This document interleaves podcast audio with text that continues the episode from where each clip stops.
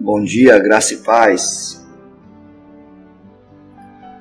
Deus abençoe vocês. Estamos no nosso segundo dia dos oito, que na nossa mini maratona sobre o poder que pode nos enfraquecer e o poder que pode nos, né, nos tirar a força, né? É um sinônimo e depois vamos descobrir o poder que pode nos fortalecer. Ontem falamos sobre a igreja de um modo geral, o contexto, né? O que significa essa analogia chamada kryptonita, que era aquela pedra, né? Alegoricamente falando, que o Superman ficava fraco.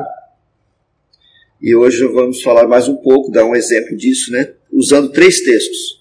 Um texto que está no no profeta, no livro do profeta Oséias, o outro que está em primeira, no primeiro livro de Samuel, capítulo 15, e o outro que está em Gênesis, capítulo 2, versículo 5.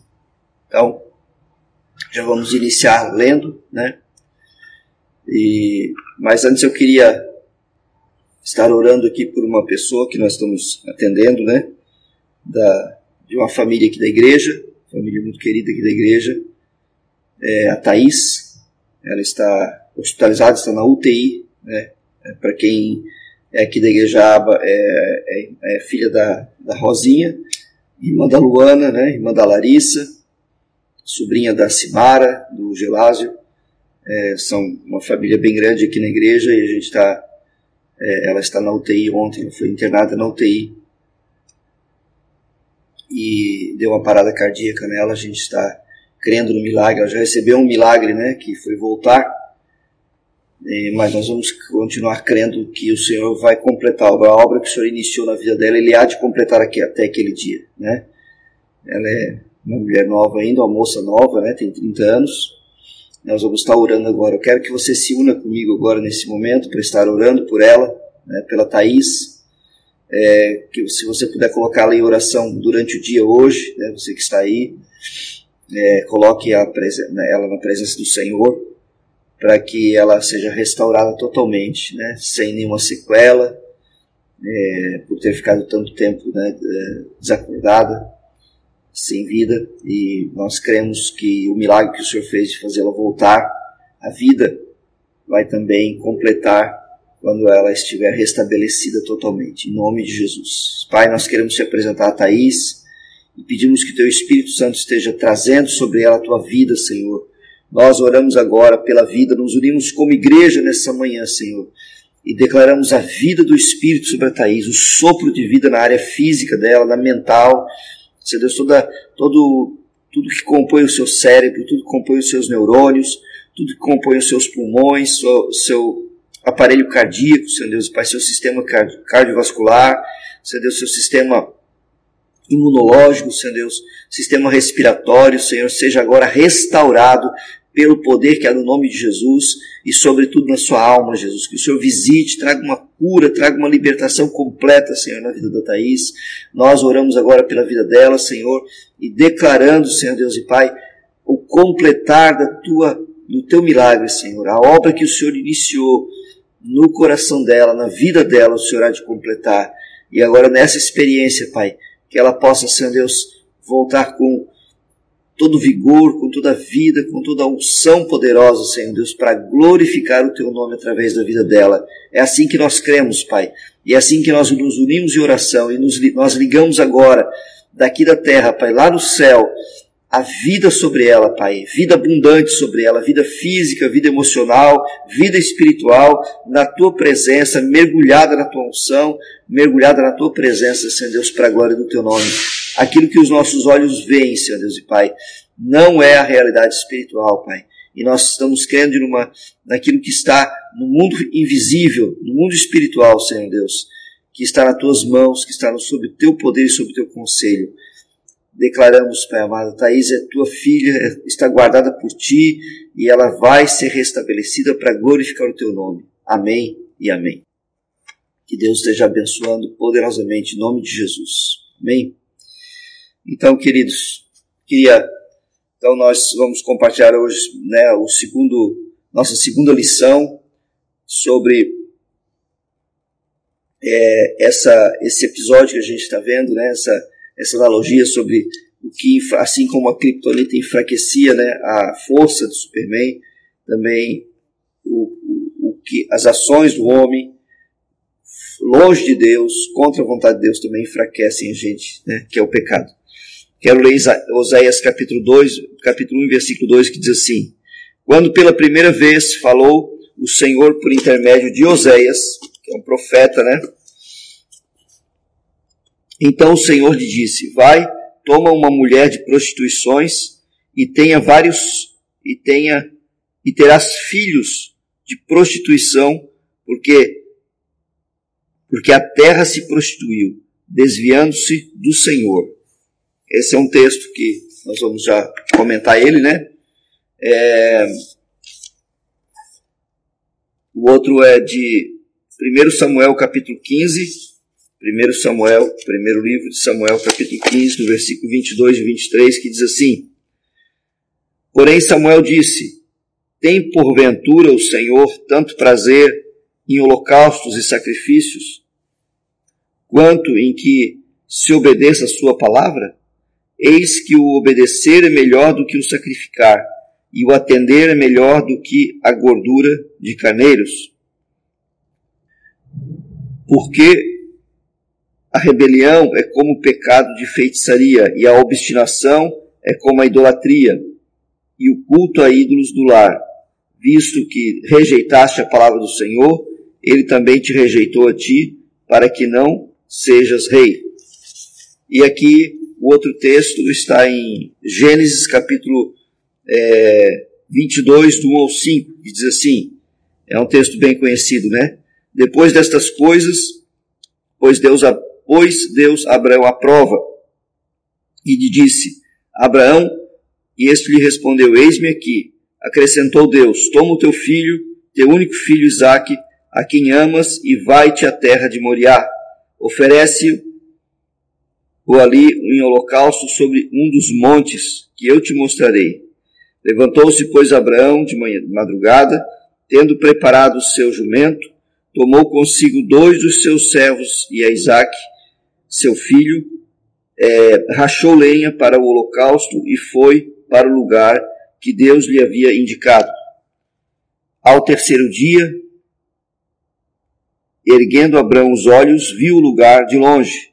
Então disse aos seus servos: Esperai aqui com o, com o jumento, eu e o rapaz iremos até lá, e havendo adorado, voltaremos para junto de vós.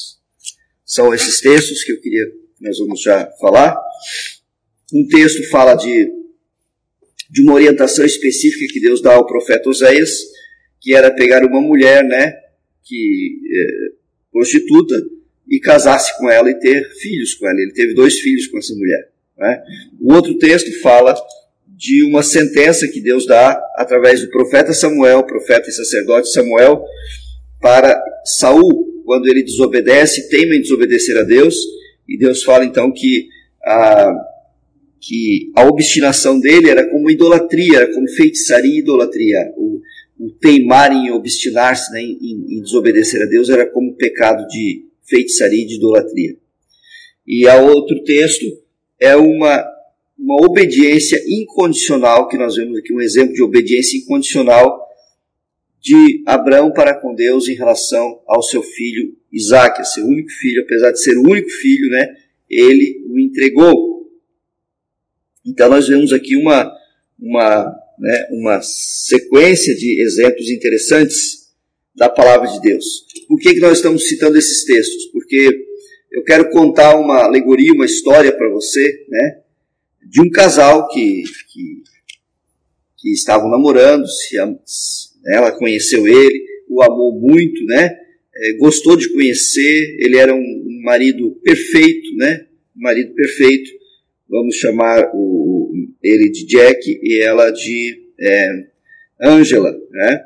E é, é, é, é, os nomes alegóricos que estão na, na, na ali na, no livro.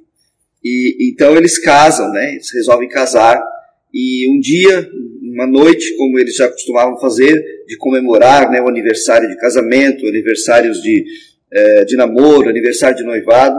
Ele chega de noite e, e, do trabalho e ela está se arrumando, ele sente o cheiro do perfume dela, né, que, ele, que ele gosta, e ele vai subindo até o quarto e ele vê que ela está quase terminando de se arrumar. Ele diz, nossa querida, você eu, eu esqueci de algum aniversário da gente, né? Onde é que a gente vai hoje? Onde é que nós vamos? Em que restaurante que a gente vai? Onde nós vamos comemorar? Onde nós vamos ir? E ela disse: Não, não se trata disso, querido. É, eu vou sair sozinha. Aliás, eu vou sair com, com um antigo namorado meu, um antigo, né? Eu vou sair com ele. E eles então, e ele fica sem entender, né? O, esposo fica assim, mas como assim? Nós somos casados, o que, que você está falando? Eu não estou conseguindo entender o que você está falando. E ela disse, olha, eu te amo muito, né? Eu, eu, eu, eu gosto de estar com você, eu me casei com você, né? Nós temos uma aliança, um compromisso, mas eu não vou largar, né? Aliás, eu não tenho só ele, eu tenho outros amigos, eu tenho outros né, ex-namorados, e eu eu vou marcar para sair com eles, eu quero me divertir, eu gosto de estar com você, eu volto para casa, sim, eu vou voltar para casa pela manhã, né? Mas eu vou sair com ele, vou jantar, nós vamos ficar no hotel e depois pela manhã eu volto, pode ficar tranquilo. Nós estamos falando de uma história alegórica, isso não aconteceria normalmente, né? Se acontecer de repente até um rompimento, não é? é mas é isso que Deus falou para Oséias em relação ao povo de Israel. Né? Ele não usou o termo o povo está me desagradando, ele está dizendo o povo está se prostituindo porque está em idolatria. Né? E aí a gente vai lá para o texto para a gente saber o que é idolatria, ali de 1 Samuel, e nós descobrimos que a idolatria é a obstinação, querer fazer muito uma coisa, né? Saul foi obstinado, o pecado da obstinação se torna uma idolatria. Idolatria não era imagens, né? Aquela moça, né? No, do caso da história que eu contei agora, essa mulher, né? Essa jovem mulher, do caso da, da história que eu contei agora, não estava diante de ídolos, ela não estava é, fazendo sacrifícios, né? Para ídolos, ela, ela, a idolatria dela estava dentro do coração, estava em antigas paixões, antigos momentos que ela teve né, no passado, que agora ela queria voltar. Né? E aqui no texto de 1 Samuel, capítulo 15, do versículo 22 ao 23, né, fala exatamente disso. Samuel traz a sentença de Deus a Saul, ao rei Saul, então o rei Saul, dizendo: Olha, você não está uh, cometendo a idolatria né, de imagens, mas você está cometendo a idolatria dentro do teu coração, porque o pecado da obstinação é como um pecado de feitiçaria. Eu vou ler novamente para você. Porque, porém, Samuel disse: Tem porventura o Senhor tanto prazer em holocaustos e sacrifícios, quanto ao que se obedeça a sua palavra? Porque a rebelião é como um pecado de feitiçaria, e a obstinação é como a idolatria e como os ídolos do lar. Então, ele está dizendo assim: olha, por causa da tua obstinação, de você querer teimar em desobedecer ao Senhor, você está sendo destituído como rei. Você está entendendo? Então, esses dois textos aqui nos mostram né, que a criptonita é, na verdade, uma idolatria, muitas vezes, que nós alimentamos do passado, coisas que estão no nosso passado, que muitas vezes nós trazemos à luz, como a, no caso a personagem Ângela trouxe, né, e disse: Não, eu até te amo, eu até gosto de você, né? Esse marido pode representar Jesus na nossa vida, né? O marido da Ângela, o Jack, pode representar Jesus na nossa vida. Nós conhecemos Jesus, nós amamos Jesus, nós fizemos uma aliança com Jesus, nos batizamos nas águas, né, até de repente, né, buscamos, tivemos experiência com Jesus, mas nós guardamos alguns ídolos. Alguns podem ser na área sexual, outros podem ser na área financeira, outros podem ser na área dos pensamentos, né, de orgulho, tantos outros na área da mentira, né? Guardamos pequenos ídolos dentro do ídolos, né, dentro do nosso coração, e vez em quando eles vêm à tona e nós praticamos a, o que a Bíblia chamou de prostituição, né? De adultério espiritual. Porque o Senhor está falando exatamente isso, né? Assim como existe o adultério físico, né? Social, físico, moral, a prostituição física, moral, social, existe também, Deus faz um paralelo, né? Ele inclusive manda o profeta casar-se com uma moça, né? que era prostituta, e ter filhos com ela. E ele coloca o nome dos filhos com relação ao que Israel estava praticando espiritualmente. No caso de Israel aqui era ídolos mesmo, né? que ele estava se prostituindo com ídolos. Você está entendendo? Então, quando muitas vezes nós dizemos eu amo Jesus, assim como aquela personagem Ângela falou, eu te amo meu, meu marido, né? Eu te amo, querido.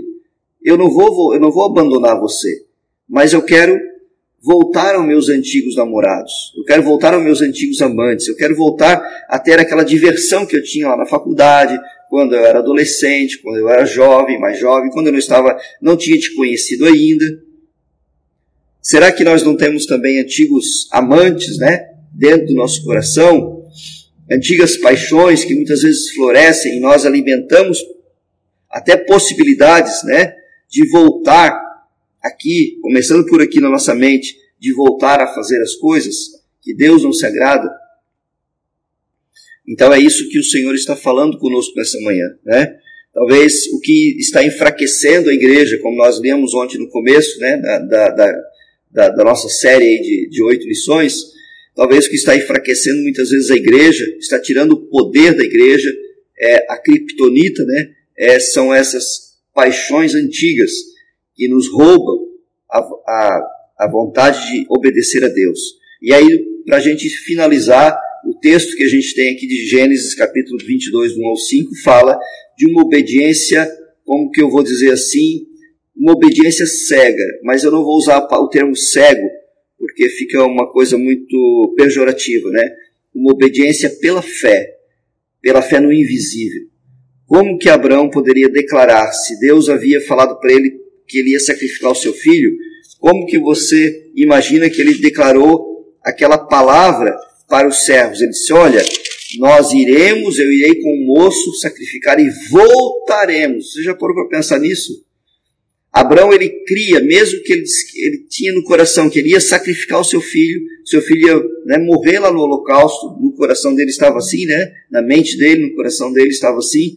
Mas como que ele acreditava? Como que ele poderia dizer assim: Olha, nós